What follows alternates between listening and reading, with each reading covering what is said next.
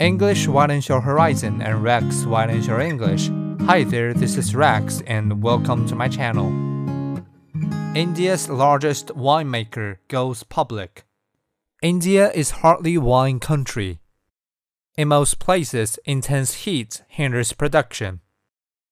Many of the country's states limit or prohibit the sale of alcohol, and where it is allowed, Indians prefer the harder stuff of whiskey and country liquor.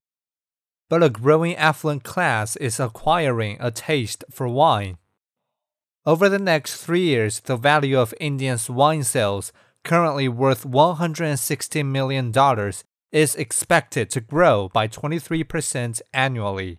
Much of that is down to Sula Vineyards, which launches on Mumbai stock market, the BSE, at a valuation of $353 million on Monday.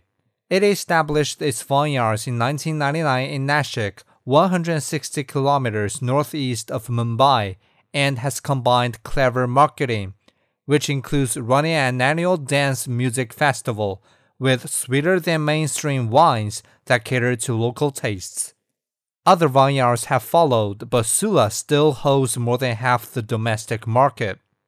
Despite turbulence in financial markets that has caused recent IPOs in India to flop, Sula's owners are hoping that investors will nonetheless take a swig.